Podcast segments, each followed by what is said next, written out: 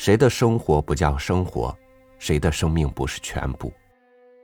但在不同的人之间，那些生活生命就有了不同的价值。这价值的区分根源究竟是拥有者，还是我们这些看客呢？与您分享下面尊的文章：阮玲玉的死。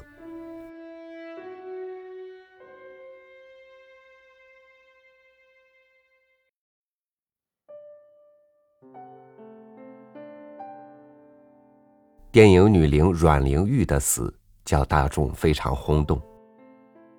这一星期以来，报纸上连续用大幅记载着她的事，街谈巷语都以她为话题。据说跑到殡仪馆去瞻观遗体的有几万人，其中有些人是特从远地赶来的。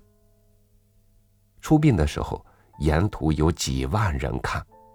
甚至还有两个女子因他的死而自杀，轰动的范围之广，为从来所未有。他死后的荣哀，老实说，超过于任何阔人、任何名流。至于那些死后要大发讣文、号召吊客、出财时要靠许多叫花子来绷场面的大丧事，更谈不上了。一个电影女伶的死，竟会如此轰动大众，这原因说起来原不简单。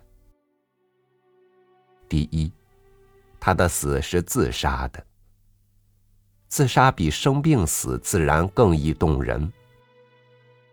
第二，她的死是为了恋爱的纠纷。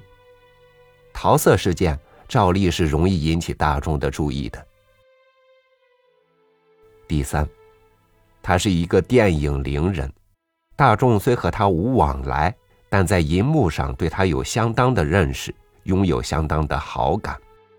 这三种原因合在一起，遂使他的死如此轰动大众。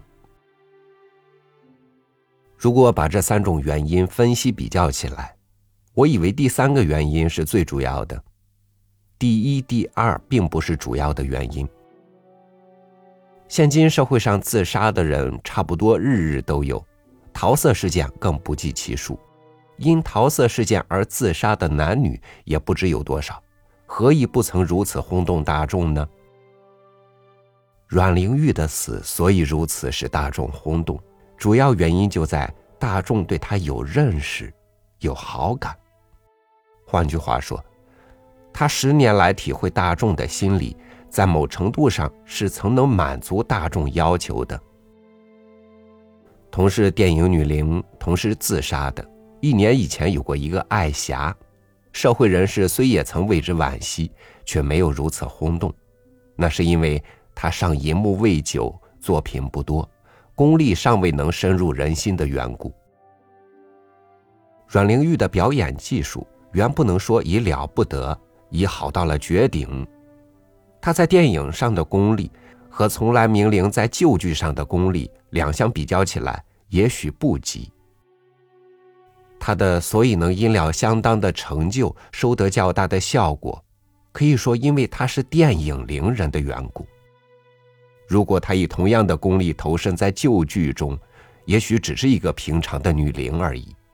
这完全是艺术材料和方法进不进步的关系。同样的情形也可以应用到文学上。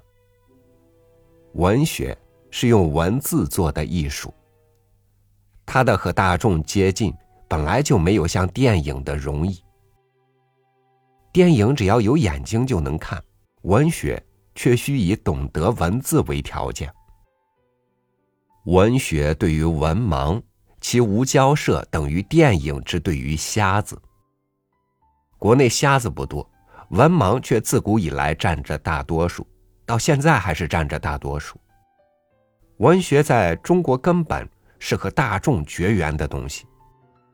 救济的方法，一方面固然需普及教育、扫除文盲，一方面还得像旧剧改进到电影的样子，把文学的艺术材料和演出方法改进，使容易和大众接近。世间各种新文学运动，用意不外乎此。新文学运动离成功尚远，并且还有各种各样的阻力在加以障碍。例如，到现在还居然有人主张做古文读经。中国自古有过许多杰出的文人，现在也有不少好的文人，可是大众之中认识他们、爱戴他们的人有多少呢？长此下去。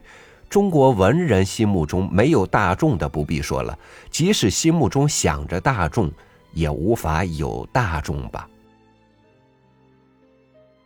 中国文人死的时候，像阮玲玉似的，能使大众轰动的，过去固然不曾有过，最近的将来，也绝不会有吧。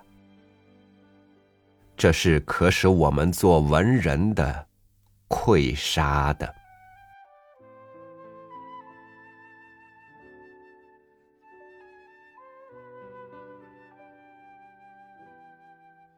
当有生命，无论是以何种原因结束的时候，我们都以人类特有的情感报以悲伤和同情。但是，同时反观我们当下正拥有健康生命的人，又哪一天不是在时间当中渐渐的死去呢？